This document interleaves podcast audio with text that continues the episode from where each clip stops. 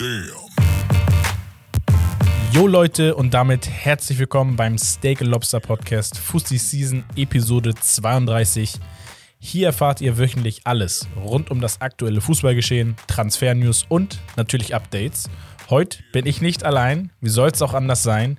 Mir gegenüber sitzt nicht Nabil Fekir, sondern mein Freund und Helfer namens so Bekir. scheiße. Digga, was du kannst, kann ich auch. was geht ab? Äh, was geht? Ähm, wollte sich für den letztwöchigen äh, Churundolo. Ja, normal. Ich dachte, ich saß zu Hause und dachte mir so, ey, ich muss irgendeinen finden. Was reimt sich auf Bekir? Ja, ich finde Nabil Ja, Fekir ich ist glaube, auf. Bex findest du ein bisschen mehr noch. Aber ja, cool. Ähm, Ja, beim nächsten Mal. Feier ich. Äh, wir arbeiten an unserer Kreativität, habe Ja. ich das Gefühl. Wir werden noch Ähm. so ein, so ein Gedichtspodcast. Ja, ich feiere das. Zweites Standbein. War, warum nicht? Ähm, ja, mir geht's gut tatsächlich. Sehr schön, freut mich. Wetter äh, ist cool. Macht ein bisschen zu schaffen, dieses Hin und Her. Aber ansonsten, Ja, war extrem. Jetzt ist es ein bisschen äh, cool down und äh, entsprechend. was hast du lieber? So dieses Hardcore 32 Grad plus oder so dieses 17 schon ein bisschen kalt? Nein, dann schon lieber 32 Grad plus. Echt? Ja, aber nicht hier in Deutschland. Ja, das ist das Ding, gerade in Hamburg, Also, ne, mit, ja. der, mit dem Wasser und so. Das ist Katastrophe, aber. Was Aber soll's, gut. was soll's? Ähm, apropos Hamburg, wir haben ähm, zum Einstieg vielleicht noch eine Hamburger Legende Ja. verloren. Ähm, wahrscheinlich die Legende schlechthin in Hamburg, Uwe Seeler. Ja, nicht nur in Hamburg, ne? Also in ha ja. Hamburg, klar, das ist so der Name gewesen, der den Fußball geprägt hat, früher und aber immer noch präsent war die letzten Jahrzehnte. Genau. Rest in Peace, Uwe Seeler. Ähm, sorry, dass du gegangen bist, während der HSV nicht in der ersten Bundesliga gespielt hat. Ja, Mann. Dafür Leider. ein dickes Sorry. Ich hoffe, dass äh, das vielleicht nochmal auch für den Verein ein großer Anreiz ist, dieses Jahr den Aufstieg zu schaffen. So die Uwe Seeler-Saison so. Genau, richtig. Ähm, mal gucken, was da noch so alles kommen wird. Äh, sein Fuß gibt es ja schon vorm Stadion als Startuhr. Ähm, Ob es dann noch erweitert wird vielleicht oder das Stadion umbenannt wird. Also er hätte es auf jeden Fall verdient. Ein großartiger Mensch und Fußballer. Und genau, das so die Worte von uns zu dem Thema, zum Einstieg, damit die Trauer dann nicht während des Podcasts auf einmal reinkickt. ähm, genau, also zurück zur guten Laune. Wir starten wie immer oder wie ursprünglich immer mit den Highlights der Woche. Genau. Ähm, Wes, danke für den Reinslider. Und wir können endlich über die ersten Spiele oder Spieltage sprechen. Äh, diesmal war es die zweite Bundesliga. Gab es für dich irgendeine Überraschung, wenn du dir die Ergebnisse anguckst? Äh, ja, 5-0 Paderborn gegen Karlsruhe. Das also, ein Brett, ne? Ja, hätte ich so in der Form nicht erwartet. Also nicht, weil es Paderborn ist. Paderborn finde ich eigentlich sogar ganz okay. Aber Karlsruhe, weiß ich nicht. Was, mit was für eine Einstellung gehst du in Week One äh, in die zweite Bundesliga, dass du mit 5-0 wieder nach Hause geschickt wirst? Ja, brutal, ne? Ähm, also ich fand, es waren schon interessante Ergebnisse dabei. Irgendwie, ähm, wenn ich mir jetzt auch angucke, St. Pauli 3-0 geführt, 3-2 gespielt, war ja eigentlich eines der Top-Spiele sogar. Ja. Pauli gegen Nürnberg. Ähm, HSV gewinnt auswärts in Braunschweig, aber haben sich ein bisschen schwer getan am Anfang. Kiel macht es stark in Fürth gegen den Bundesliga-Absteiger mit 2 zu 2. Äh, ehemaliger ha Hamburger Kind Zombie schießt Sandhausen gegen Bielefeld zu Hause zum Sieg mit einem Ja. Doppelpack. Kind Zombie sowieso war nie ein schlechter Fußballer. Nein, nein, auch, bei- auch bei Hamburg Willen. nicht, nur ähm, wir hatten dann Überangebot. Genau. Deswegen für ihn ganz cool sogar, dass er gegangen ist. Ähm, bei Sandhausen wird er halt spielen. Ähnlich wie bei äh, Narei bei der Fortuna. Hat da auch eine bärenstarke Saison gespielt, nachdem er bei Hamburg nur noch in Anführungsstrichen Rotationsspieler wurde. Genau. Aber da kommen wir nochmal drauf zu sprechen, weil heute ist zweite Bundesliga auf jeden Fall mit Hauptthema. Ja, es- unsere Prognosen etc. pp. Ähm, ansonsten fand ich starke Leistung von Kaiserslautern als Beispiel noch, als Aufsteiger gegen Hannover, die mit als Favorit tatsächlich gelten, oben mitzuspielen diese Saison. Und ja, ansonsten ähm, können wir ja noch mal ein bisschen weitergehen. Die Frauenfußball-Europameisterschaft kommt jetzt in die spannende Phase. Ähm, ich habe mal so zwei Spiele, die jetzt äh, waren in, den, in der K.O.-Phase, das Viertelfinale Deutschland gegen Österreich. Deutsche Nationalmannschaft gewinnt mit 2 zu 0 und zieht somit ins Halbfinale ein. Und man muss sich aber mal vor Augen führen, Deutschland war vor dem Turnier nicht die Top-Mannschaft oder nicht der Top-Favorit.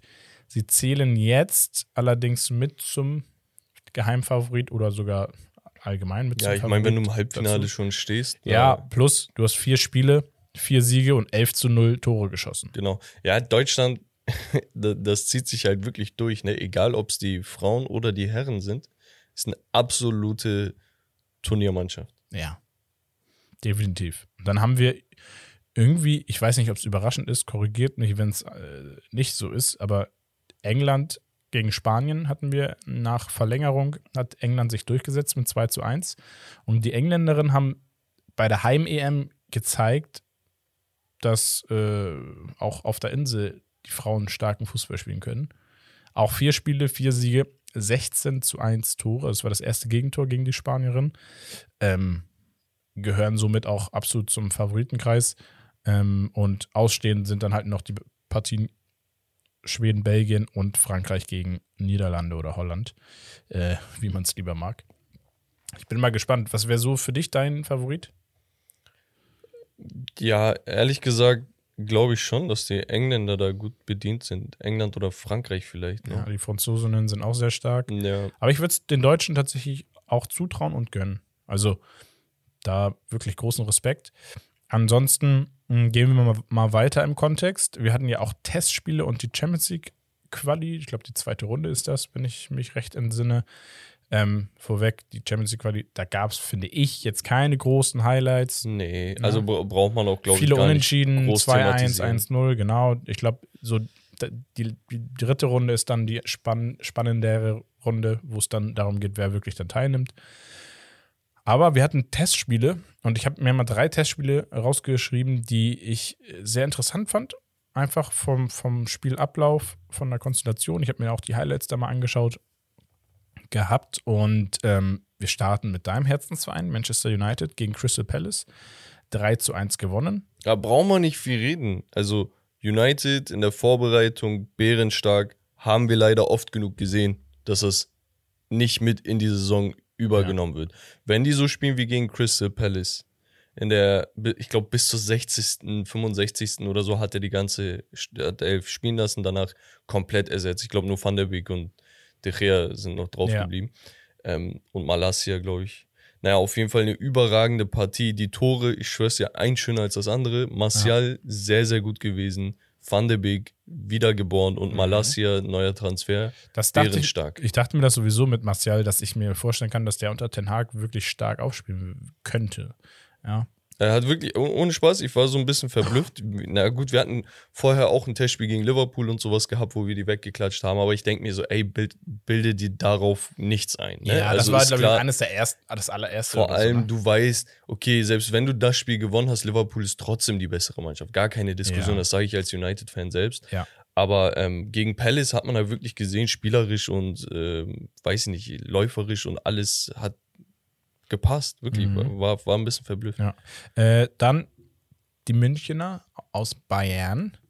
Ähm, zu Gast in Amerika bei DC United und äh, gewinnen da 6 zu 2.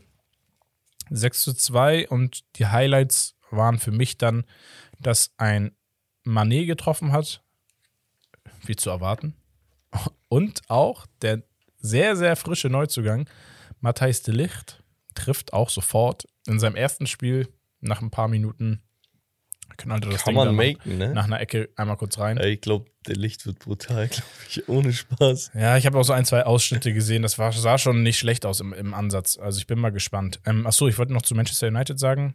Ähm, man merkt schon die Spielphilosophie von Ten Hag, worauf er Wert legt und was er nicht sehen will. Und was er nicht sehen will, sind lange Bälle zum Beispiel. Da rastet er aus.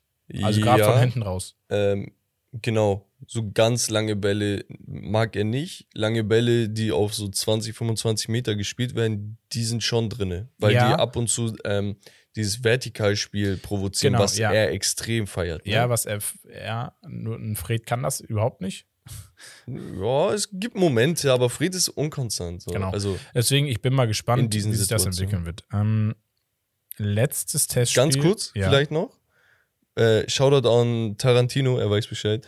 Er hat mir sogar noch auf Insta geschrieben äh, und sich ein bisschen über Ronaldo ausgekotzt, wo er meinte, ey, ganz ehrlich, er soll nicht so tun, als ob er jetzt nach jedem Ast greifen muss, der sich anbietet, um irgendwie auf Krampf Champions League zu Ja. spielen und Menu zu verraten und so Legacy kaputt machen und bla bla bla.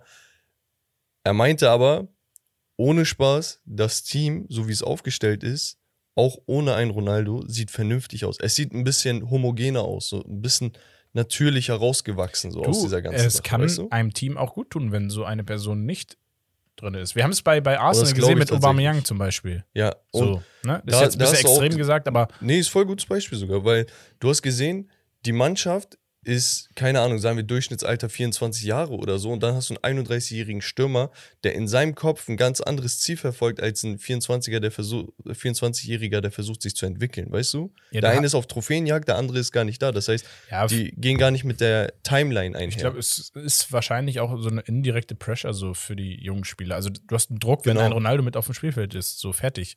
Und, Aber gut, Genau. wollte ich nur Ähm, einwerfen. letztes Testspiel, was überraschend war, mit deutscher Beteiligung Leipzig, RB Leipzig gegen Liverpool 0 zu 5. Und warum? Nicht nur das Ergebnis war beeindruckend, sondern der Neuzugang Darwin Nunez macht einen Viererpack.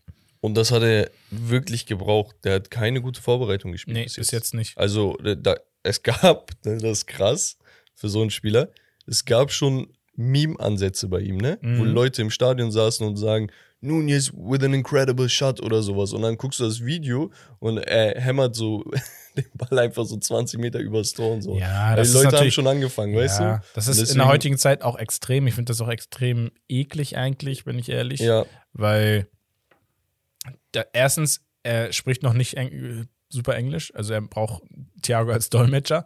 Und zweitens, ähm, ja, lass den Jungen erstmal reinkommen. Ne? Selbst wenn er die Saison jetzt nicht zerbombt, so, dann hast du trotzdem einen Spieler, auf den du langfristig aufbauen kannst und der sich auch sehr, sehr stark Das entwickelt. Problem ist, und das haben wir teilweise in der NBA auch, mit einem Luka Doncic und Trey Young, für die Leute, die sich so ein bisschen auskennen, die sind zur gleichen Zeit in die NBA gekommen. Der eine aus Europa den Schritt gemacht, der andere aus dem College.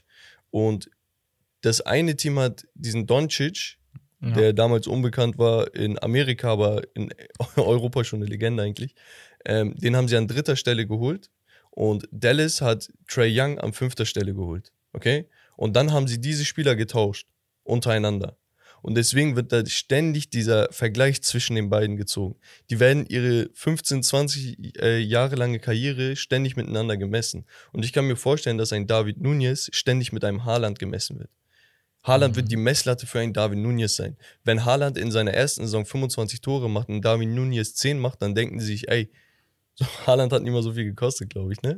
Mm, So. 75 Ja. oder so, ne? 70. So, und dann äh, wird es heißen, ey, die haben sich lieber für diesen Bob entschieden, statt für einen Haaland. So, weißt du, das wird die ganze Zeit durchgezogen. das Natürlich, bisschen aber krass. das, das, das ist, ich glaube, das äh, wird sich ein bisschen homogenisieren, wollte ich gerade sagen. Ich, ich glaube nicht. Ich glaube, das wird sich durchziehen. Wir hatten dieses Ding zum Beispiel auch in Spanien mit Ronaldo und Messi, natürlich auf einem ganz anderen Level, aber Ja. das macht den anderen wiederum besser, weißt du? Du, du ja, natürlich, halt. gesunder Konkurrenzkampf. Ne? Genau, Das und dieses dazu. Wetteifern ist sehr, sehr wichtig. Ich hoffe, dass der Knoten für Nunez geplatzt ist ähm, und dass er weiter nachlegen kann. war wichtig. Aber ich glaube, wenn ein Trainer ihnen da auch äh, helfen kann, dann ist es Jürgen Jürgen Klopp. Ja. Gut, das waren so die Highlights der Woche. Ähm, ich finde geil, dass wir endlich wieder ein bisschen über was sprechen konnten, über Spiele. Und freue mich echt Tag für Tag, äh, dass die Saisonstarts näher rücken. Und wir gehen über zu unserem Spiel. Da hast du was vorbereitet. Genau, ich hab's Duo-L genannt. Duo und Duell zusammengewürfelt, da habe ich gesagt Duo-L. Hatten wir lange Okay. nicht mehr, ne? Was, so ein Duell? Ja. Nee, Ewigkeiten. Aber es ist gut angekommen. Ja, ähm, Also. deswegen machen wir auch da direkt weiter. Gerne. Und zwar bekommst du jeweils ein Duo und du musst dich, äh, unter, äh, du musst dich entscheiden, wel mit welchem Duo du quasi mitgehst. Und eine kleine Begründung wäre auch ganz lieb. Ja, gerne. So, Szenario für die nächsten drei Jahre. Okay? Okay. Vielleicht vier, aber drei Jahre. Auf der einen Seite hast du ein Jude Bellingham und Mhm. ein Jamal Musiala. Ja. Und auf der anderen Seite hast du einen Leon Goretzka und einen Christopher Nkunku. Für die nächsten drei Mhm. Jahre. Hui. Äh, also man, ich fange mal bei dem ältesten Spieler an, Goretzka. Ich finde, Goretzka ist, wenn er fit ist, und das ist schon der Punkt, einen wahnsinnigen starken Achter, Box-to-Box, offensiv sowie defensiv, robust, einfach Gibt auch wenige so wie. physisch, Ja. äh, grundsätzlich auch als Typ sehr sympathisch, äh, macht auch seinen Mund auf. Ähm, also hat eigentlich alles, was du brauchst auf dieser Position. Ähm, bis auf äh, das Thema Gesundheit. Das hat er jetzt leider nicht so, wie er es bräuchte, um auf Elite zu spielen. Ähm, ein Kunku haben wir letztes Mal schon drüber geredet. Brutal. Und wenn ich ihn jetzt, mir jetzt angucke, wie seine Entwicklung war, die letzten zwei Jahre, und dann denke ich, dass er in, in dem Szenario jetzt die nächsten drei äh, auch abliefern wird. Ähm, auf der anderen Seite mit Jude Bellingham und Musiala.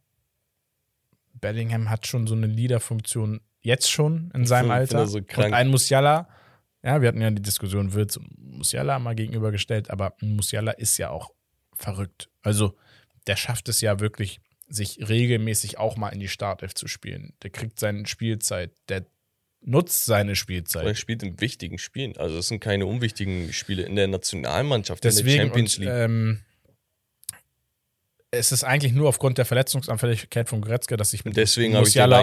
Musiala und Bellingham gehen würde. Okay, krass. Weil ich glaube, dass sie Heftig. auch die nächsten drei Jahre brutal sich noch entwickeln. Ja, ich würde Weil tatsächlich sie auch. sind schon sehr weit oben für ihr Alter. Ja, ich würde tatsächlich auch mit den beiden mitgehen. Ähm, Nkunku ist einer meiner absoluten Lieblingsspieler so aktuell, ne? Mhm. Die, wo, wo, wo du einfach zuguckst und denkst, Bringt Spaß. ey, der hat schon wieder gemacht. So Ja. auf, ey, wie oft noch? So, weißt du, jedes Mal, er überrascht dich aufs Neue, obwohl Ja. du eigentlich gar nicht mehr überrascht sein solltest Ja. davon. Und Jude Bellingham, jedes Spiel, das ich von ihm sehe, ist er der Leader auf dem Platz. Es, geht nicht, es geht nicht darum, dass ein Hummels oder ein Reus äh, Clublegenden sind und sonst was. Du siehst, mit seinen 18 Jahren, er übernimmt diese komplette Verantwortung, die ein Hummels äh, hinten übernimmt und die ein Reus weiter vorne übernimmt Mhm.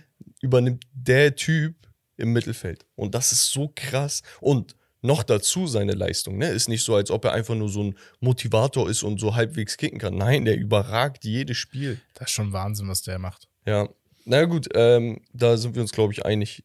Der X-Faktor war halt, dass tatsächlich Leon Goretzka sehr, sehr oft verletzt ist. Und er fällt jetzt auch noch mal eine längere Zeit aus. Schon wieder? Habe ich mitbekommen, Ah, ja. okay. Ähm, das Krass. heißt, da wird vielleicht die Chance für einen Gravenberg sich ergeben Ja. oder der Transfer von Konrad Leimer wird vielleicht über die Bühne gehen. Ja, muss man mal gucken. Ne? Aber mal gucken. Ähm, nächstes Duell.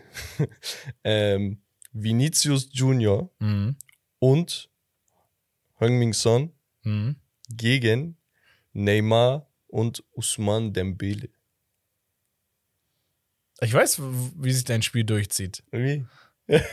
Du suchst immer einen verletzungsanfälligen Spieler. Nein, nein, nein, nein, das hat nichts damit zu tun. Ähm, Ich wollte, okay, ich sag dir meinen Gedanken. ne, also nochmal. Vinicius, Vinicius und, Und Son gegen, dachte ich, Ja, beide extrem formstark. ja. Okay? Und bei Vinicius, sky's the limit, aber ich kann noch nicht einschätzen, wo der Sky bei ihm ist. Weißt du, weil er hat im Grunde genommen nur eine Weltklasse-Saison gemacht. Ich kann das. Und bei einem Neymar und Usman Dembele denke ich, Enfant terrible, okay? So die Hitzköpfe, so ein bisschen ähm, auch anfällig und so, aber eigentlich potenziell wahrscheinlich mitunter das Beste, was der Fußball zu bieten hat. Ja, spielt aber mir zu viel rein. Also ich würde mit äh, Heung-Min Son und Vinicius Junior gehen, anstatt mit Neymar und ähm, Dembele. Dembele, ja. Stand heute, wenn ich die nächsten drei Jahre betrachten würde, definitiv, weil Verletzungsanfälligkeit, Dembele, Neymar auch, ähm, dann grundsätzlich, wie viel Trara so die letzten Jahre auch um diese Spieler einfach war. Es fehlt dann doch einfach die Konstanz. Ähm, und da würde ich, klar, Vinicius weißt du nicht, wie wird dann die nächsten Jahre performen, aber mit der Entwicklung, die er getan hat, und auch ein Son über die letzten Jahre, Also Safe. guck, für mich persönlich, ich bin Hardcore Son Fanboy. Ne? Ich, ich feiere ihn seitdem er beim HSV war damals. Unnormal sympathischer Typ, auch so, keine Ahnung, trennt so Gegner, gegnerische Teammates, die untereinander streiten und so. Ich weiß nicht, voll sympathischer Typ. Ähm, und Leistung bringt er ja auch, zuletzt Torschützenkönig mit äh, Salah geworden. Auf der anderen Seite sehe ich halt Neymar wirklich fußballerisch über jeden von diesen Spielern, die ich genannt habe. ja, Und- aber das, das war ein Ronaldinho auch früher. Ja, und Ronaldinho war superklasse. Also Ja, da gab es nicht viele Spieler, die du über Ronaldinhos Prime stellst. Ja, aber, ja, aber also wie gesagt, Vinicius, Vinicius bringt die Leistung gerade, die Neymar damals schon gebracht hat. Ja, aber deswegen, wir, wir reden ja von Stand jetzt und die nächsten drei Jahre. Und Stand jetzt und die nächsten drei Jahre Und ich kann denke, ich mich niemals mehr auf Neymar verlassen, auch weil er gesagt hat, ja, ich weiß gar nicht mehr, wie lange ich noch spielen will. Ich könnte mir vorstellen, mit 30 okay, ta tatsächlich, hier hatte ich das Szenario mit drei Jahren rausgelassen, Achso, okay. bewusst. Aber unabhängig davon, ich glaube, deine Entscheidung steht dann mit Vinicius und Son.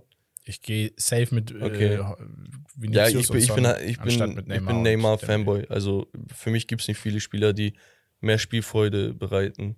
Äh, oder Ja, natürlich, wenn er topfit Neymar. ist, dann ist, ist er.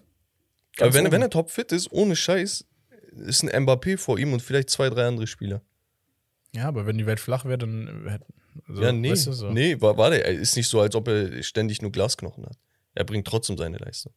Ja, So. aber äh, die Leistung. Ey, hör auf jetzt Neymar zu bashen, Mann. Das, das reicht. Ja, okay. Komm. Lassen wir dich. So, letztes Duell. Ähm, Joshua Kimmich und Bernardo Silva gegen Kevin De Bruyne und Kanté. Und ich sag dir, wie mein Gedankengang dabei war. Mhm. Okay?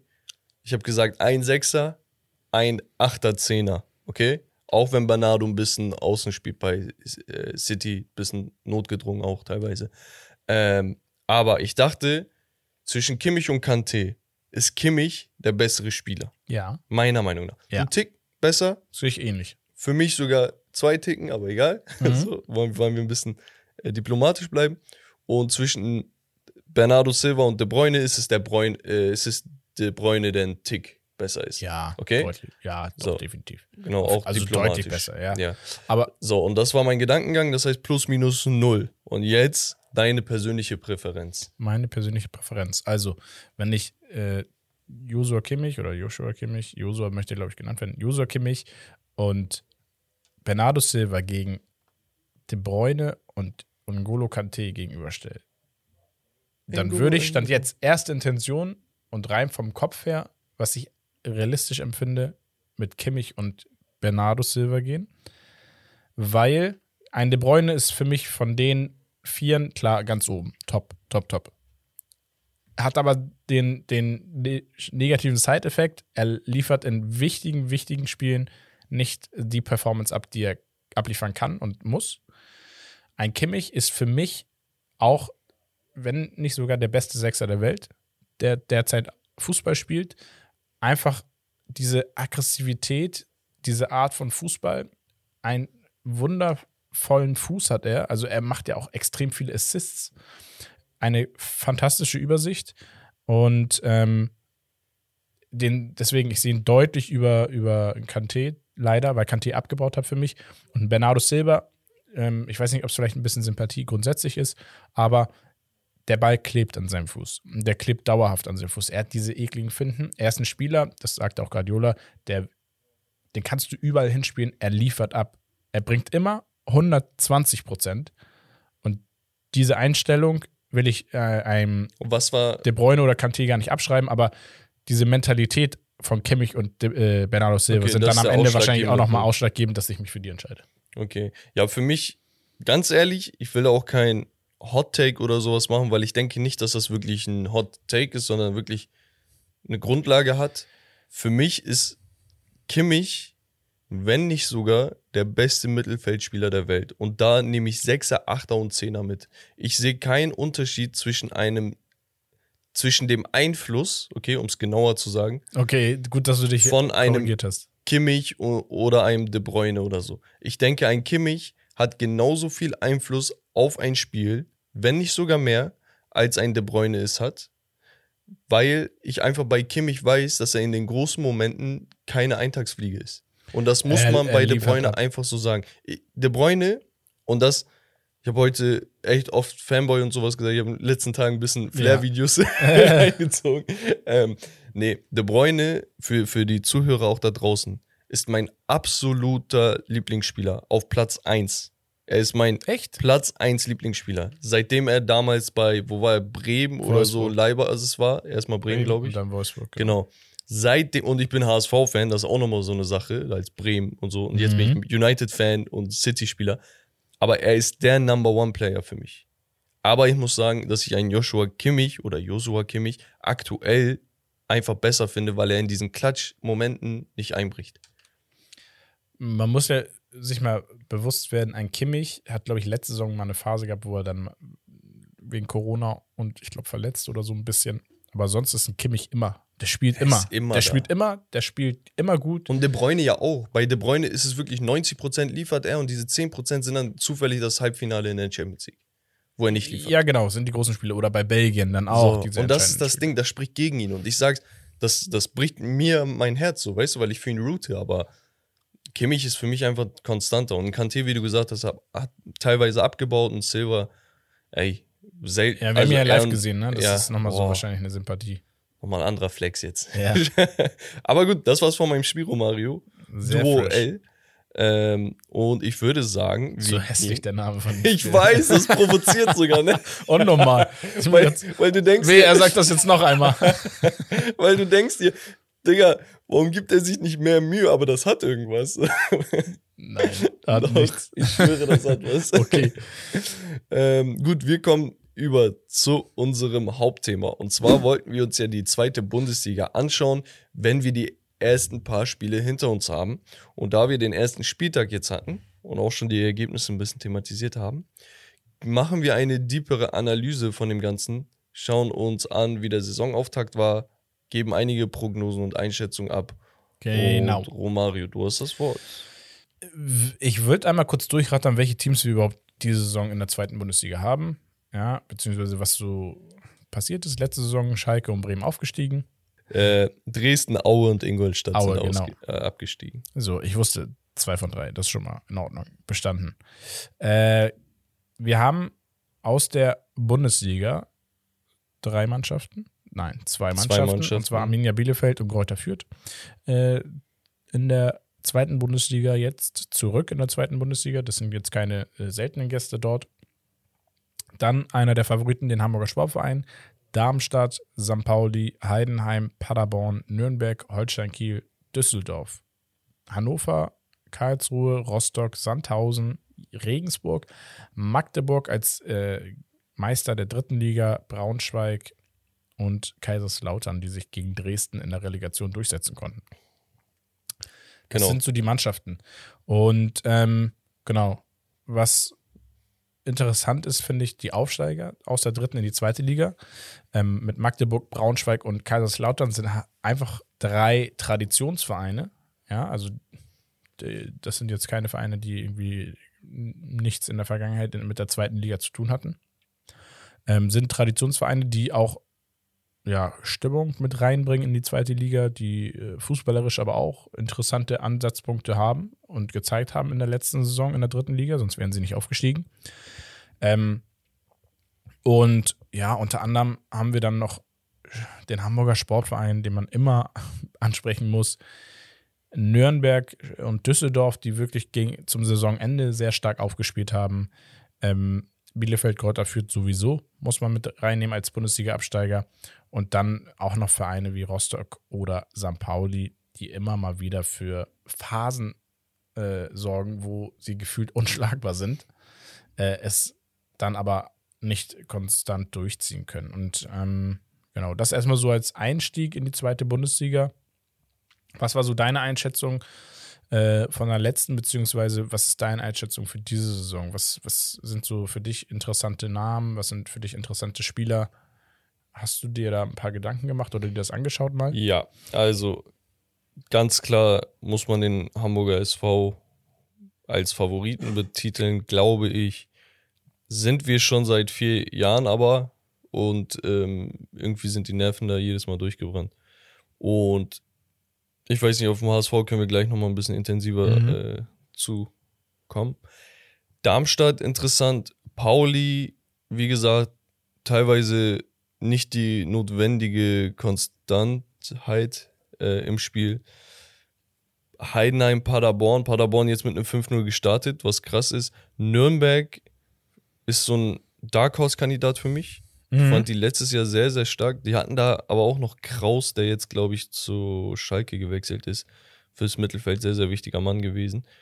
Düsseldorf, eines der hottest Teams in der Bundesliga, in der zweiten Bundesliga. ja, Seitdem Tune da ist, Ex-HSV-Trainer Ja. und ähm, Osnabrück-Trainer, läuft ja, es. Ich glaube, der hätte in sogar, ich glaube, fast europaweit die beste Siegesserie oder Die ungeschlagenen waren- Serie waren- der äh, Europas. Genau, letzte Saison zum ja, Endspurt hin haben die, glaube ich, elf, wenn nicht sogar zwölf Spiele in Folge nicht verloren und davon Großteil sogar noch gewonnen. Ich Ne? glaube, acht oder so gewonnen. Genau. Und wenn, wenn das so weitergeht, Düsseldorf, ja, also sind nicht mehr weit davon entfernt, Ja, glaube ich. Sind auch mit einem Sieg gestartet, ne? Mhm. Hannover ist interessant und natürlich auch diese drei Aufsteiger aus der dritten Bundesliga. Magdeburg letzte Saison mit äh, Attik, der eine überragende Drittligasaison gespielt hat und, glaube ich, Mhm. jeden Rekord gebrochen hat. Braunschweig für mich schon immer eine zweite Bundesligamannschaft gewesen. Die gehören dahin auf jeden Mhm. Fall. Finde Und der erste FCK, auch nochmal interessant. Ne? Boah, sie waren ja länger weg. Ähm, aber so, man kennt es von früher, also die Leute, die jetzt so eher vielleicht aus den 90ern geboren sind und dann groß geworden sind mit dem Fußball, Bundesliga, Kaiserslautern war da eine feste Größe. Ja. Ähm, Betzenberg, immer dieser rote Teufel. Ja, ist so ein Nostalgie so ein bisschen. Habe ich lange vermisst, finde ich geil, dass die wieder da Was ist sind. der letzte Eindruck von denen, den du hattest? Oder das letzte, was dir so im Kopf geblieben ist? Das letzte. Äh, ich mir fällt ein- direkt ein Spieler ein, der aber nicht lange da Jo. gespielt hat. Ja. Wer, wer ist bei dir? Bei mir Halil Altentop und Bubakar Sanogo. Digga. Diese eine Saison sind die abgestiegen und ich glaube, beide hatten so 15, 16 Tore oder so. Ja, bei mir ist Erwin Skeler. Okay, wild. Das ist so ein typischer Romario-Spieler. Warum auch immer Erwin Skeler, ne? Aber Ja. er war, glaube ich, auch nur ein, zwei Saisons da, aber äh, war auch irgendwie ein sehr starker Freischussschütze, bin ich der ja. Meinung. Was ich äh, unterm Strich sagen möchte, ist, dass wir in der zweiten Bundesliga, und das hatten wir letztes Jahr auch schon, nicht nur ein, zwei Favoriten haben, sondern tatsächlich kein Team sich so von den anderen absetzt, dass du sagst, ey, die sind 100 pro aufgestiegen. Äh, auf der anderen Seite hast du fünf, sechs, wenn nicht sogar sieben Teams, wo du sagen könntest, ey, die sind wirklich interessant. Also ich muss eine Sache so mal sagen, als Hot Take vielleicht, also wenn es möglich ist, äh, für den HSV aufzusteigen und im Vergleich zu den letzten Saisons einen frühen großen Abstand herzustellen, dann glaube ich, dass diese Saison für den HSV die Möglichkeit ist, das zu tun oder so aufzuspielen, Aber dass sie jedes Jahr. frühzeitig einen sehr großen Abstand vorne haben. Und ich glaube, dieses Jahr würden sie es auch schaffen, weil sie einfach mittlerweile jetzt ein Team sind, was sich finden konnte über die letzte Saison ähm, mit dem Trainer. Also das Gesamtkonzept HSV ähm, ist stabiler denn je in den letzten fünf bis acht Jahren, würde ich fast schon sagen. Ja, ähm, großer Vorteil ist, dass wir dieses Mal keinen neuen Trainer haben, dass der Trainer geblieben ist. Tim Mhm. Walter hat einen überragenden Job eigentlich gemacht. Letztes Jahr war die Konkurren Konkurrenz auch mit Schalke und Bremen sehr, sehr stark. Das darf man auf keinen Fall unterschätzen. Der HSV hatte die größten Spielanteile in der zweiten Bundesliga, die wenigsten Niederlagen, die beste Verteidigung, ähm, mitunter einen der besten äh, Offensiven der Liga. Also da hat auch ein vieles, Tor, selbst den, be Ja, ja. den besten Torhüter. gehabt. ja, und da hat sehr, sehr viel gepasst. Die haben zum Saisonendspurt auch nochmal fünf Spiele in Folge gewonnen und sowas. Es, es war gut. Es war nur zu spät, weißt du? Und das ist so dieses es Ding. Zu, zu spät war es nicht. Es war einfach äh, zu unkonstant im Abschluss. Ja, Ende das meine ich so. ne? Also es war wirklich, sie hätten jedes Spiel, was sie verloren haben, hätten sie auch locker gewinnen können. Also locker, also nicht mal dieses, Also das Boah. Problem war nicht die Niederlagen tatsächlich, Romario. Die haben zwölfmal unentschieden Genau. gespielt. Das ist nach Karlsruhe die zweitbeste oder zweitschlechteste Quote, je nachdem, wie du es sehen möchtest. Mhm. Ähm, diese zwölf Spiele waren gefühlt ohne Spaß. Sechs davon hast du in den letzten fünf bis zehn Minuten Tor kassiert.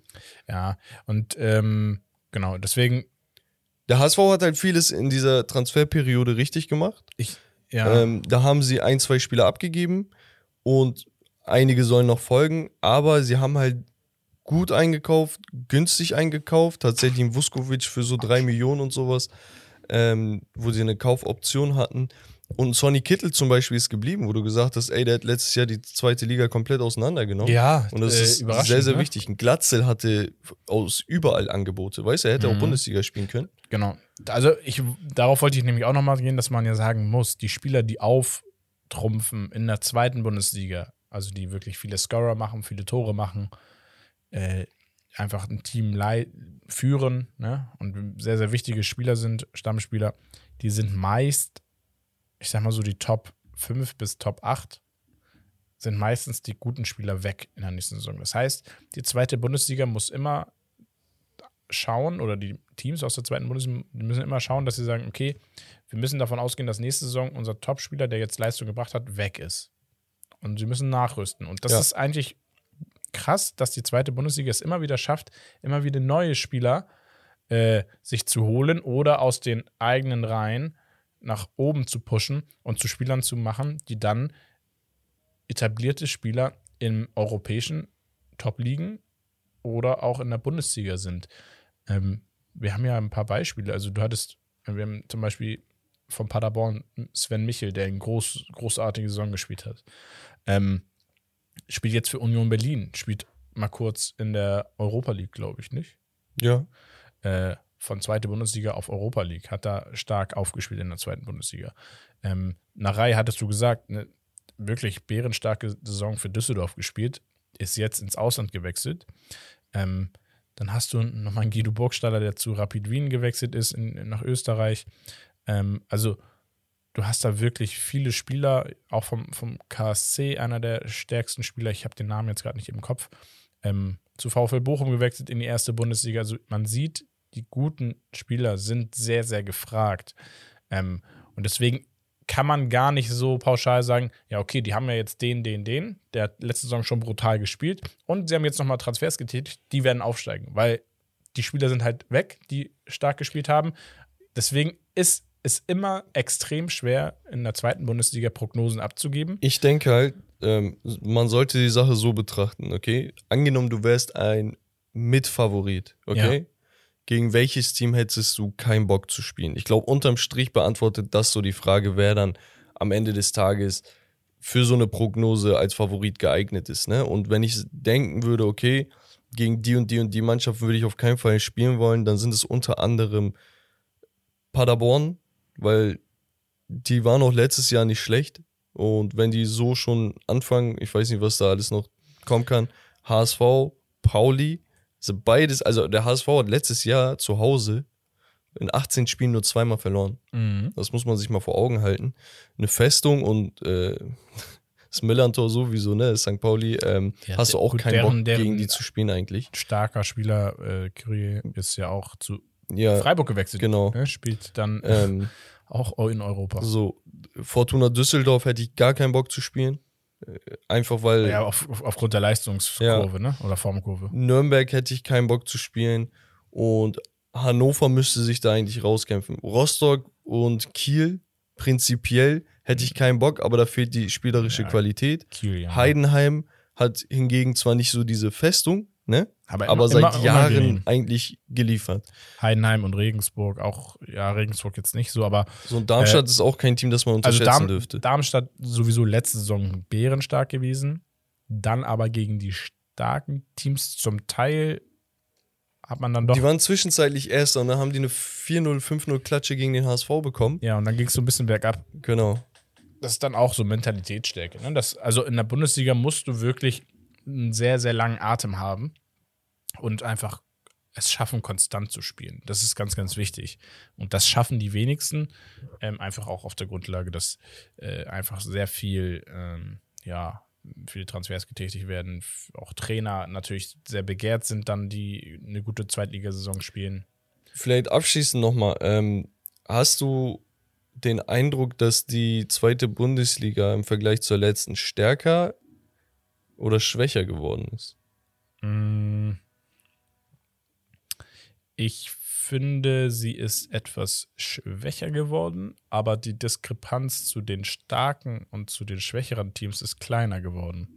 Also das heißt, an sich ist es diese Saison viel schwerer, eine Prognose abzugeben als letzte Saison, Ja, wenn man sich die Namen und die Teams anguckt. weil du keine Giganten hast. Genau. Du hast nicht so viele Giganten auf einmal, auf einen Fleck. Ähm, deswegen ist es auch wieder eine sehr starke zweite Bundesliga, aber eine, wo ich sage, du hast gerade so viele Mannschaften au aufgezählt, wo man sagt, ja, würde ich ungern gegen spielen. Und das sind alles auch Mannschaften, wo du sagst, kann top, kann aber auch eine scheiße Saison werden. Also ist so, Okay, ich brech's dann auf vier Teams runter. ja, HSV Pauli, Düsseldorf und den vierten muss ich mir jetzt rauskramen. Der vierter wäre vielleicht ah, schwierig. Da, da, das sind meine drei Favoriten plus X. Mir Okay, ist gerade keiner ich, ich, ich mach mal meine vier. HSV, Bielefeld, ähm, Düsseldorf und ich gehe mit Nürnberg noch. Nürnberg finde ich auch sehr interessant. Ich weiß nicht, wo, was es ist, aber weiß ich nicht, sehr bodenständig. Ich, mir gefällt das unnormal. Also wenn, wenn ein Team jetzt Ich glaube, ich konstant ganz gut ist, das, das ist für mich ein besseres Zeichen, als wenn die fünf Spiele durchdrehen und danach wieder reinhauen, weißt Mhm. du? Ja, aber ähm, weiß ich nicht, Bielefeld, die haben auch Amos Pieper verloren oder nicht? Und das war eigentlich überhaupt Ja. so der Spieler, der bei denen ähm, sehr, sehr gut war und Leistung gebracht haben. Die haben im Sturm Fabian Klos und Janis Serra. Ganz okay, ganz gut. Also für die zweite Bundesliga sogar vielleicht äh, Luxus. Ja. Haben vorne und hinten jetzt aber nicht mehr diese richtigen Liga, habe ich das Gefühl. Und das könnte am Ende auch ausschlaggebend sein. Jetzt ist es mir eingefallen, ich habe es gerade ge gegoogelt kurz nebenbei. Ähm, Erfolgs ausschlaggebender Erfolgsfaktor bei Nürnberg, beziehungsweise der da so Wind reingebracht hat, ein alter Bekannter vom Hamburger Sportverein, Dieter Hecking, ist so. dort ja in der, in, in, auf Führungsebene. Ich denke, du meinst Spieler. Nein. Ähm, aber er sorgt, er bringt da tatsächlich äh, ein gewisses Konzept rein, ein, eine gewisse Idee, die auch nachhaltig äh, und äh, ja, Bundesliga tauglich Kollege, ist. weißt du, was deren Idee ist? HSV-Spieler kaufen. Die haben äh, Christian Martin ja sowieso vor, ich glaube, zwei Jahren geholt. Ja. Torwart. Ist da nochmal richtig aufgegangen, finde ich. Hat eine sehr, sehr gute Saison gespielt. Die ich dachte, er ist dick geworden. Nee, nee. Die haben jetzt äh, Jan Jamera geholt, Rechtsverteidiger vom HSV. Und der HSV hat aktuell nur einen Rechtsverteidiger im Kader. Auch nochmal so ein Ding. Und Manuel Winsheimer ist auch dahin gewechselt. Ja. So, und das sind alles Spieler, die zur oberen Qualität der zweiten Bundesliga gehören, so weißt du. Die, die haben einen guten Kader. Johannes Geis kennt man von damals. Thailand Duman, sehr, sehr guter Standardschütze auch. Ähm, Fabian Nürnberger, da- also das sind coole Spieler eigentlich. Ich kann mir vorstellen, dass die wirklich Mitfavorit sein werden können. Vielleicht um noch Das mal ist dann absch- mein viertes Team. abschließend auch, wenn wir schon über Aufsteiger reden, wer wird denn absteigen aus der zweiten Bundesliga? Ui. Das finde ich nämlich sehr interessant. Abstieg ist immer so eine Sache. Ich, ähm, boah, schwierig. Ich, ich, von, von Regensburg halte ich nicht so viel, aber die sind auch nicht so schwach, dass sie absteigen. Das Also, ist schwierig. ich- für, für, die, für die Aufsteiger wird es vielleicht sagen, schwierig. es war ja die letzten Saisons auch schon knapp. Also Sandhausen, sie haben jetzt das erste Spiel stark gespielt, gewonnen gegen Bielefeld. War das Bielefeld? Was denn? Äh, das erste Spiel von, ja, Sandhausen gegen Bielefeld gewonnen. Ähm, ich weiß aber nicht, ob das so aussagekräftig dann wirklich ist. Ähm, Ja, Sandhausen wurde 14. Regensburg wurde letztes Jahr 15. Genau. Und dann hast du die Aufsteiger und von den Aufsteigern, ich kann das nicht ganz so einschätzen. Also wenn Magdeburg so weitermacht, dann sehe ich sie nicht als Absteiger, definitiv nicht. Braunschweig weiß ich nicht, Kaiserslautern sehe ich, will ich einfach auch nicht als Absteiger sehen. Ja. Also wenn dann eher Braunschweig leider wieder. Ähm, aber ansonsten, ja, sehe ich auch eher Sandhausen, Regensburg da unten. Ja, Karlsruhe, Rostock, m, die beiden Teams müssen sich auch irgendwie anstrengen. Die Ka bei Karlsruhe ist das Problem, dass mh, die ein, zwei Leistungsträger halt nicht mehr da sind. Und dann musst du gucken, ob du das kompensiert bekommst. Karlsruhe hat ja letztes Jahr auch genug Tore geschossen. Sie haben halt ja nur sehr, sehr viel kassiert. Und das ist so das Ding, was Ja. äh, ausschlaggebend sein kann. Obwohl man sagen muss, die haben eigentlich voll die gute Jugendarbeit. Weißt du, also Karlsruhe bringt echt den einen oder anderen äh, guten Spieler hervor und Ja. es ist traurig, dass so ein Team dann untergeht. Da muss man gucken, wo die Reise hingeht. Aber ich kann mir vorstellen, dass sie die zweite Liga halten. Ähm, genau. Ansonsten hätten wir, glaube ich, erstmal alles zum Thema zweite Bundesliga soweit besprochen. Wenn ihr noch Punkte habt, die wir jetzt vergessen haben, dann schreibt uns gerne bei Instagram. Ähm, und genau. Ich würde sagen, wir kommen dann zum nächsten Punkt und zwar Romarios Gerüchteküche und die bisherigen Transfers der letzten Woche. Ja. Und wir gehen mal die Transfers durch und dann können wir da gern auf ein paar Punkte Du eingehen. brauchst eigentlich so eine eigene Melodie dafür, ne? ja, für deine wäre ganz geil, so eine abgewandelte Champions League Musik oder so. Achso, ich dachte, so ein Suppenkessel oder so. So. Wegen Gerüchte Küche. Ah, ja, So ein okay. Blablabla. Oder wenn du so ein Steak in die Pfanne machst, so wenn es brutzelt. Ähm, okay, sorry dafür, für die, diese Einblicke in unseren Kopf. Ähm, ja, hatten wir vorhin schon, weil er getroffen hat, Delicht zu Bayern. Bombentransfer. Ja. Dann haben wir, wir haben letzte Woche noch drüber gesprochen, weil du gesagt wohin soll es denn jetzt gehen? Er hat sich jetzt entschieden, tatsächlich, Dybala zum AS Rom. Dann haben wir das Thema, was wir auch thematisiert haben, dass Juventus Turin unbedingt mit dem Abgang von Delicht jetzt ein, sein Innenverteidigerproblem lösen Andi muss. Bremer, sein Cousin. Dann haben wir Bremer von, vom Stadtrivalen Torino ja, für 40 Millionen zu Juventus. Man muss zu Bremer sagen, Brasilianer ähm, in einem guten Top-Alter, glaube ich. Ja. Und äh, war letzte Saison der Verteidiger der, der Liga, also Spieler der oder Verteidiger der Saison gewesen. Also finde ich, hast du jetzt nichts verkehrt gemacht. Ich weiß nicht, ob es ein bisschen zu über, überbezahlt war jetzt. Ja, aber Stadtrivale, ne? Die Ja, schon, dass du natürlich. abdrückst. Ähm, und sie haben ja auch ein bisschen was eingenommen durch ihre Verkäufe. Ähm, dann habe ich, hätte ich nicht mit gerechnet, aber ich finde es sympathisch. Äh, Jesse Lingard zu Nottingham Forest. Ey, die machen alles richtig bis jetzt. Ich glaube, da ich war schwör's dir, das ist ja. Wahnsinn. For Nottingham Forest. Ich bin sehr gespannt auf die. Ich glaube, wir thematisieren die auch Sonntag beim nächsten Twitch-Stream. Können wir- Was meinst du? Ja, gerne.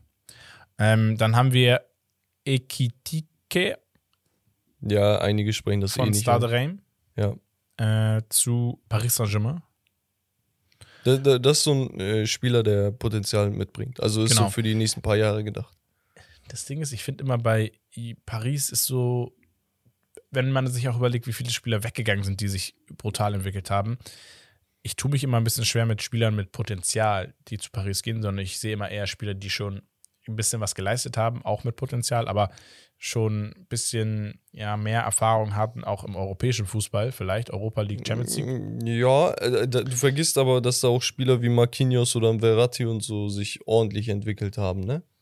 Ja, ja, na klar, Also- aber ähm, Da gibt es auch ein paar, die nicht als fertige Produkte hingegangen sind. Ja, das stimmt schon. Und dann haben wir noch Conceição, ein legendärer Name, äh, der Portugiese vom FC Porto zu Ajax Amsterdam. Finde ich auch interessant. Sehr kleiner Junge, ähm, quirlig und äh, hat auch schon gute Ansätze gezeigt. Und genau, was sind so da deine Highlights von den Transfers? Ja, ich feiere halt den Dybala-Move übertrieben. Ich weiß nicht warum. Ich finde, das finde ich richtig sympathisch. So, dass Dybala einfach sagt, ey, ganz ehrlich, so, ich kann jetzt versuchen, zu irgendeinem Topclub zu gehen. Oder ich kann sagen, ey, ich glaube an dieses Projekt, was mir auf den Tisch geliefert wurde und die paar Null Ich, ich habe schon, ich hab schon einen Ausschnitt gesehen, wie er beim Training war, stand da und dann Mourinho ihn wie so einen kleinen, wie so seinen kleinen Sohn so Ja, und durch die Ding. Haare gestreichelt und so. Dann kam natürlich Hintergrund, I am Jose Mourinho. Das zeigt mir so, dass er gar nicht so auf diesem Trip ist, ähm, zu sagen, ey, ich brauche so dieses Star-Dingens, ne? Ja, weißt du? Und du musst dir halt vorstellen, wen die jetzt alles haben, ne? Die haben auf der 10 äh, Lorenzo Pellegrini, die haben Nicolo äh, Saniolo auf rechts, Mhm. Dybala kann links, ich gehe mal davon aus, dass er dann links spielt, und Tammy Abraham rechts, äh, im Sturm. Und damit hast du vier Spieler gleich, die alle extrem heftig sind, die alle noch Luft nach oben haben. Geile Offensive, Du hast, ja. genau, du hast so ein bisschen auf der 6, Matic hast du geholt. genau, Matic Unter transferiert. Mourinho, aber nicht verkehrt. So, du hast die Außenverteidiger, überleg mal, du hast rechts Kastrop und Seki Celik, links hast du äh, Spinazzola, den wir zuletzt noch durch die EM kannten. Ja. Ähm, und Smalling und Kumbula und Mancini, Ibanez und so in, in der Innenverteidigung. Der Kader ist mächtig. Ja, Und aus das oben- hätte ich nicht gedacht. Sehr interessant. Ich bin mal gespannt, wie Mourinho das äh, umsetzt. Spielen auch Europa League, weil sie ja die Conference League gewonnen haben. Ja, deswegen, ich feiere den Transfer sehr und äh, Jesse Lingard. Ey, ich gönne dem Ja, Typen ne? alles. So Ich- ein sympathischer und lustiger Typ. Bin ich, bin ich ähnlich. Und gerade dir. Nottingham Forest ist, glaube ich, so unser äh, Pro Projekt äh, to watch. Ja. weißt Ja, du, so, ja, auf jeden ich glaube, Romme und ich sind so undercover Nottingham-Fans. Ja, aber bei mir ist ja nur wegen dem Logo. Ich finde ich ja so gut. Nein, Spaß. ähm, ja, sehe ich ähnlich. Ich würde sagen, wir gehen rüber zu Romarios Gerüchteküche. Yes. Ähm, da haben wir so ein paar Bolo, bolo, Gerüchte. bolo. Ähm, Der Kessel. ja, okay. Lassen wir das bitte. Ich habe zweimal äh, Borussia Dortmund und wir hatten auch was gepostet in der Story. Da ging es um vereinslose Spieler. Ähm, wir hatten ja letztes Mal das angesprochen, das Thema mit um Sebastian Aller. Wir wissen nicht, wie lange äh, Aller ausfallen wird für Das sagt man Dortmund. nochmal für alle, was Er passiert ist an Hodenkrebs erkrankt, äh, beziehungsweise wurde festgestellt bei ihm. Ich habe mittlerweile auch gehört, es gibt eine Studie, die besagt, dass wenn Spieler, Fußballer oder junge Spieler, das heißt im Jugendalter, schon diese, dieses hohe Leistungsniveau haben und früh in, diese Leistungs, äh, in diesen Leistungssport einsteigen, ist tatsächlich genetisch und das, äh, nee, hat nichts mit der Genetik zu tun, mit ver- vererbbarer Genetik, sondern ist es tatsächlich äh, statistisch bewiesen, dass es eine höhere Wahrscheinlichkeit auf Hodenkrebs gibt. Umso früher die Fußballer mit dem Okay. Leistungsprofisport anfangen. Quelle vertrau mir. Nee, das äh, ist eine Studie gewesen tatsächlich. Okay, ja, ähm. Und deswegen die Überleitung dazu sind zwei Transfergerüchte für den Borussia Dortmund. Digga, Hä, wieso? die Wir hatten doch- Überleitung ist gerade so. Nein. In meinem Kopf von Hoden gehst du rüber zum nächsten Spiel. Nein, nein, nein. Wir hatten ja Allersohn. Ja, ja das ist ja. So, Aller ist zu Dortmund gewechselt, also gehen wir zu Borussia okay, Dortmund. Ja, stimmt. Und da haben wir einen Spieler, der angeboten wurde, was unfassbar wäre, wenn das passieren würde. Und zwar Luis Suarez.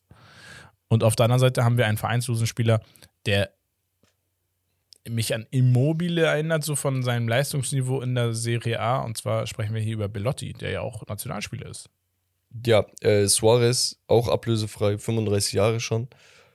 Wäre in der Hinsicht interessant, dass er für ein Adeyemi und Mukoku gleichzeitig auch jemand sein könnte, wo sie hochschauen können und sagen, ey, er ist nicht mein direkter Konkurrent, sondern mein Mentor, weißt du? Genau. Bei einem Sebastian Aller wäre wär halt so, ja, okay, das ist gerade ein Vollblutfußballer im besten Alter, der wird alles geben und ich kann mir ein bisschen was abgucken, aber ein Suarez weiß ja, dass er mit seinen 35 Jahren jetzt kein Ballon d'Or-Gewinner mehr sein Nein, wird. weißt aber du? selbst bei Atletico hat man ja sein, sein Genau. Input gesehen. Einfach. Und ähm, wäre halt cool für die beiden Jüngeren da zu sehen, wie er trainiert, wie er spielt, Wär wie auch- ernst er das nimmt und Wäre sowas. cool für die Bundesliga. Also dann ist es eine Bundesliga, die wirklich. Trikotverkäufe und sowas. Ich glaube nicht, dass sie unbedingt in die Höhe schießen, aber wird schon ein bisschen was generieren, weil Suarez ist halt einer, und das muss man sagen, der besten vielleicht sechs, sieben Stürmer unserer Zeit gewesen. So, mit unserer Zeit Ja. meine ich so ab 2010 aufwärts, ne?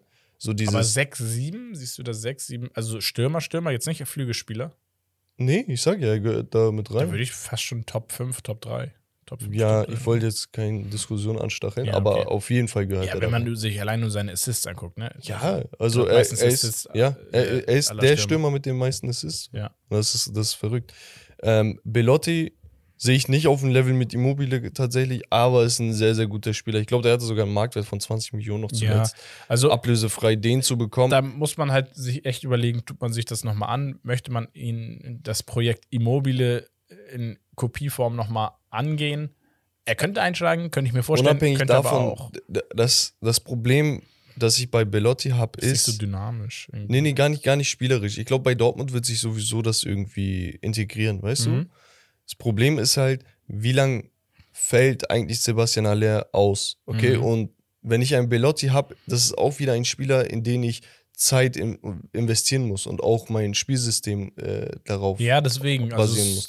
Das heißt, ich tue da jemanden hin und vielleicht kommt nach drei, vier, fünf Monaten die Nachricht, da, Halle ist wieder am Start. Was mache ich dann, weißt du? Und auch für Belotti ist das dann scheiße, wieder sich hinten anzustellen. ja, Suarez wäre die smartere Lösung. So, ne? weißt also du? nicht also smart. Du verpflichtest ihn nicht für, für die nächsten vier Jahre oder so, sondern sagst, ey, ein Jahr plus vielleicht ein Jahr Option, dann schauen wir. Ja, Und er sagt, ja, komm. muss man gucken, ne, was da in den Kassen noch drin ist. Ansonsten haben wir, Ach so, ganz kurz. ja, Ich habe auch ähm, das Gerücht jetzt noch äh, gelesen.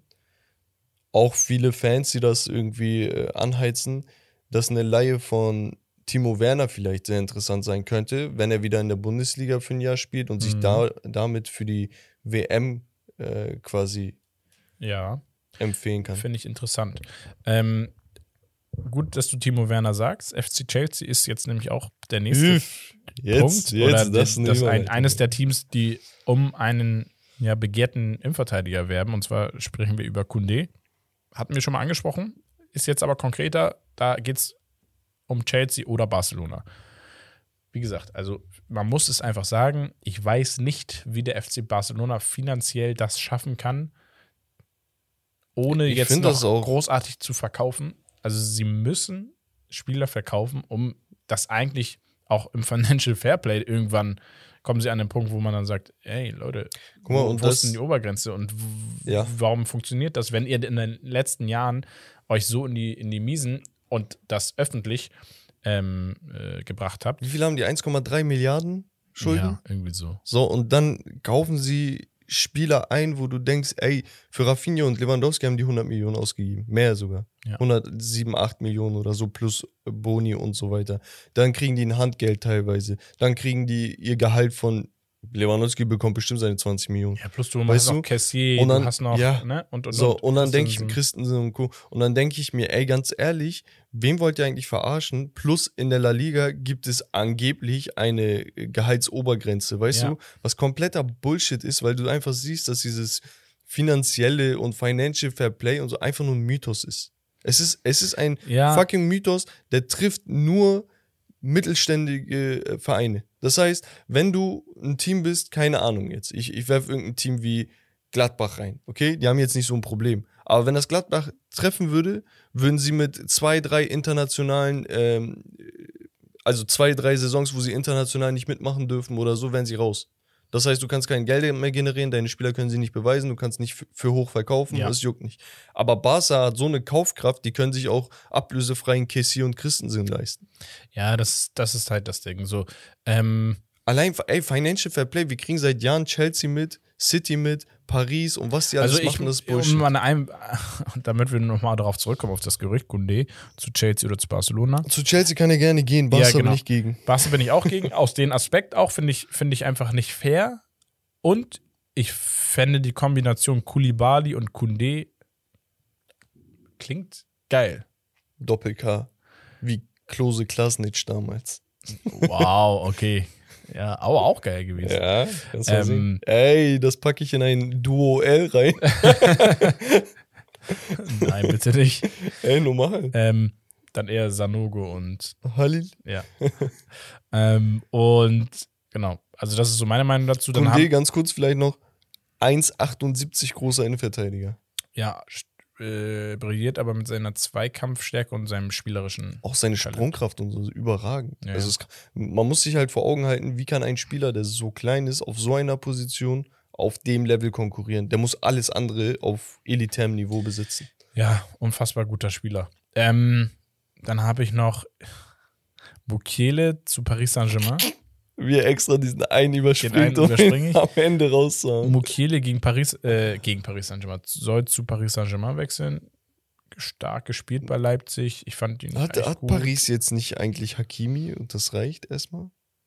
Ja, ich, ich weiß nicht, wie die Spielidee ist von dem neuen Trainer. Ah, Ich würde mich da echt nicht hinten anreihen, wenn ich Mukiele bin, weil Mukiele hat Potenzial. Ja, würde ich auch nicht machen. Also er, ich glaube nicht, dass er die Spielzeit kriegen würde, die er bräuchte, um sich weiterzuentwickeln, beziehungsweise er spielt Champions League mit Leipzig, er ist Stammspieler, er ist gut, Also dann wechsel lieber zu einem Team, wo du auch wirklich Stammspieler sein wirst. So, so ein Tottenham-mäßig Ja, auf genau. dem Niveau. Sowas. Ja, Ähm, also ich sehe auch für, für Leipzig da kein Interesse. Also okay, die können jetzt ein bisschen ummünzen, aber das kannst du in einem Jahr wahrscheinlich immer noch oder in einem halben Jahr. Ja. Das Ding ist, es geht gerade darum, du hast keinen richtigen Nachfolger, kannst äh, Halstenberg oder so positionsfremd da wieder aufstellen. Aber hey, macht doch keinen Sinn. Also Ja. für, für mich macht es keinen Sinn. ähm, So spät in der ja. Transferperiode. Und dann das letzte Gerücht hattest du auch in der Story, du hast dich aufgeregt, zu Recht, verstehe ich. Gehe ich auch mit diesmal. 100% sogar. Cristiano Ronaldo soll bei Atletico Madrid im Gehst du Gespräch mit? sein. Ich gehe mit, Mit dem, was ich gesagt habe. Ja, dass du dich aufregst. Ah, geil. Hätte ich nicht gedacht.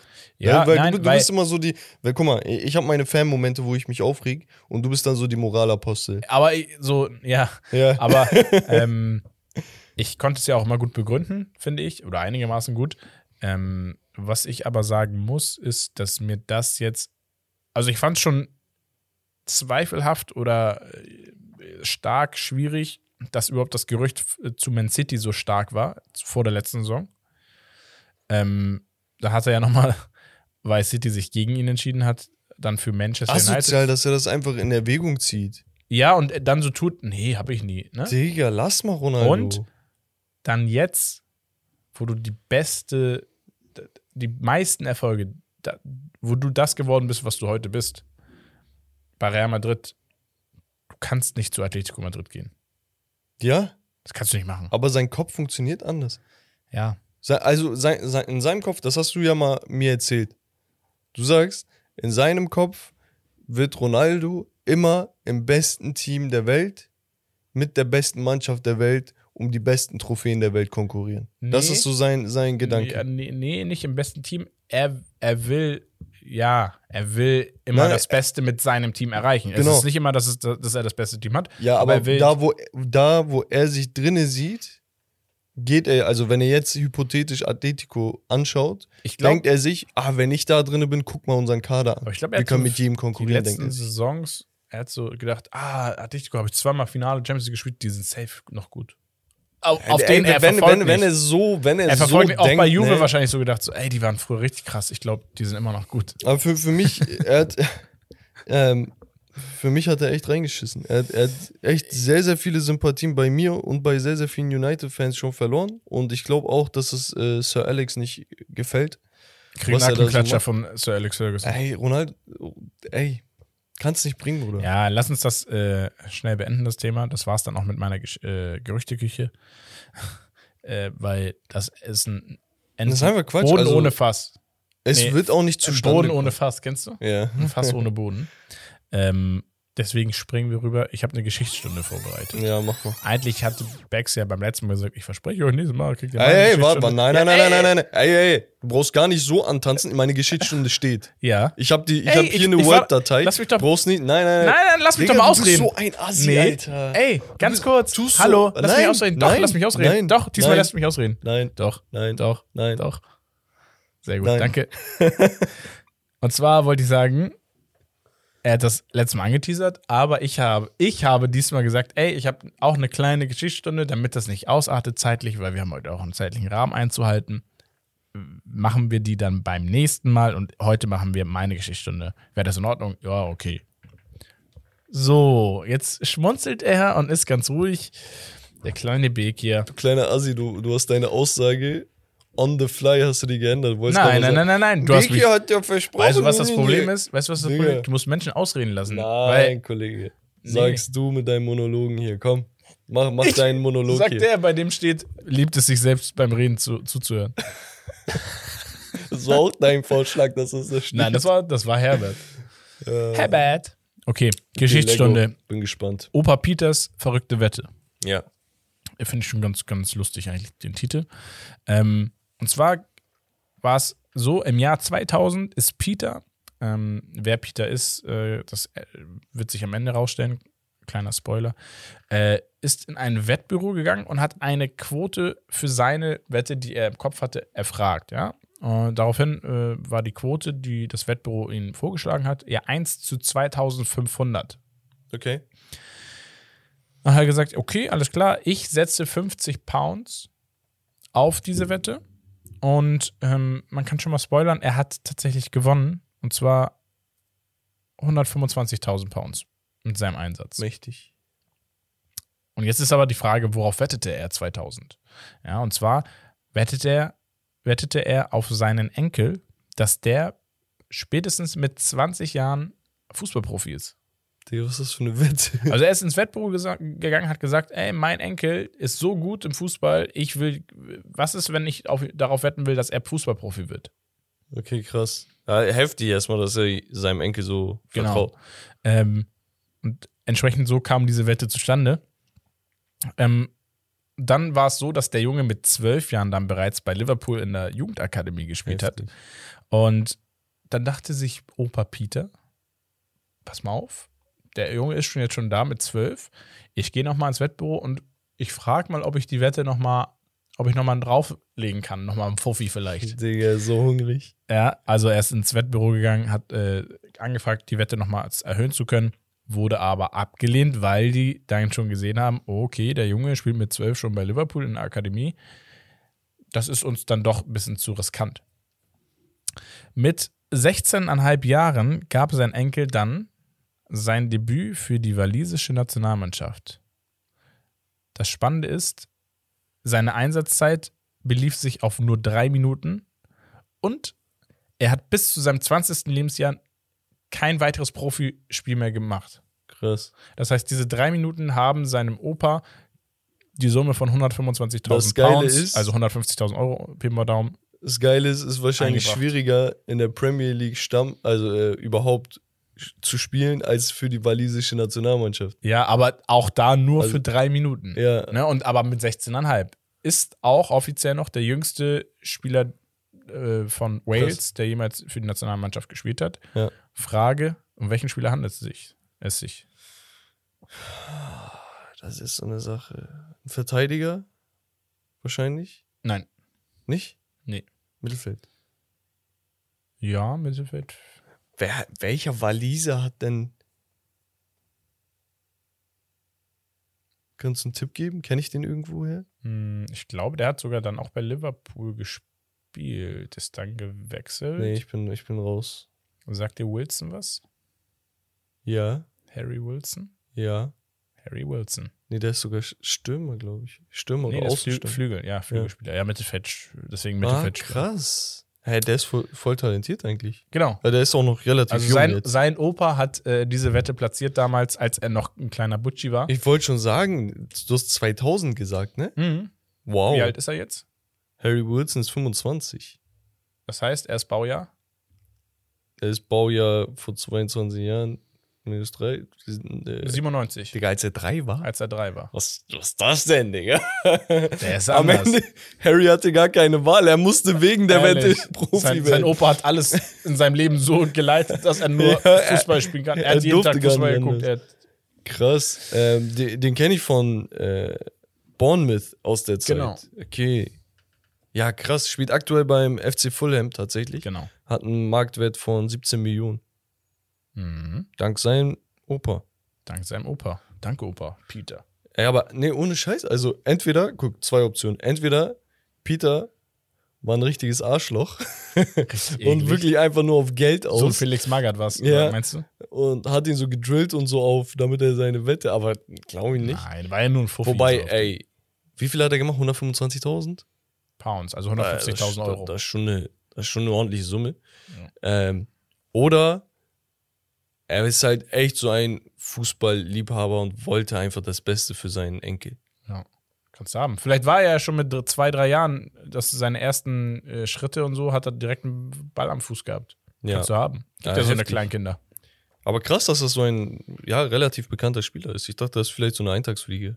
Hat so sein Mhm. Debüt gemacht und Ja. dann raus. Ja, ich fand, also ich, ich, mir wurde das tatsächlich in, bei YouTube äh, Shortclips so Geil. kam das. Ja, und das das war so geil. direkt gespeichert den Link und Geschichtsstunde mir eingespeichert. Ja. Direkt gesagt, perfekt, geile Geschichtsstunde. Ja, krass. Finde Ähm, ich äh, irgendwie ganz cool, ganz vielen lustig. Dank für diese Story. Gerne. Ist geil gewesen. Ähm, ich würde sagen, wir sind auch noch schon am Ende angekommen. Die Highlights der kommenden Woche sind dann unter anderem natürlich der zweite Spieltag der Bundesliga, der zweite zweiten Bundesliga. Ähm, und ich glaube, auch die Rückspiele bereits der Champions League Qualifikationsrunde 2 oder 3. Ja, zwei. Genau, Genau. die Rückspiele. Das heißt, es entscheidet sich dann, wer spielt dann, also wie sehen die Partien aus. Das könnte man ja vielleicht interessanterweise nächstes Mal vielleicht auch ein bisschen sich anschauen für die Champions League Quali. Wer kommt dann wirklich in die Champions League? Ähm, weil dann auch relativ zeitnah, glaube ich, die Gruppen ausgelost werden. Ja. Und äh, genau, das ist auch immer, finde ich ganz cool. Also, wenn ihr Bock habt, vielleicht auf diese Begegnung und sowas im Detail einzugehen, könnt ihr uns gerne auch auf Twitch followen Genau. und vielleicht auch sogar ein Abo dalassen, falls euch das gefällt. Da sind wir immer mit Fußball-Content sonntags für euch am Start. Sonntagabend versuchen wir uns das einzurichten. Und genau, folgt uns auf Twitch und sonst natürlich auch auf Instagram, TikTok und lasst eine Bewertung da bei Spotify. Und diesen Podcast seht ihr dann nochmal auf YouTube. Der wird da nochmal hochgeladen oder ein Ausschnitt davon. Genau. Ähm, meine letzten Worte. Ich wünsche der Frauennationalmannschaft viel Erfolg weiterhin. Äh, also ich drücke die Daumen, dass ihr diesen Pot holt nach Deutschland. Sei es euch gegönnt. Ihr habt, glaube ich, viele schwere Jahre hinter euch, äh, nachdem Deutschland äh, bei den Frauen immer eine sehr starke, große Nation war. Ähm, und genau. Ansonsten schauen wir, was uns diese Woche noch so erwartet, welche Testspiele interessant sind, welche Transfers und Gerüchte noch auf, auf dem Zettel kommen. Und genau, ich würde sagen, vielen, vielen Dank, dass ihr zugehört habt. Und das war's mal wieder von Steak and Lobster. Das Beste vom Besten. Haut rein. Peace und ciao. Adieu.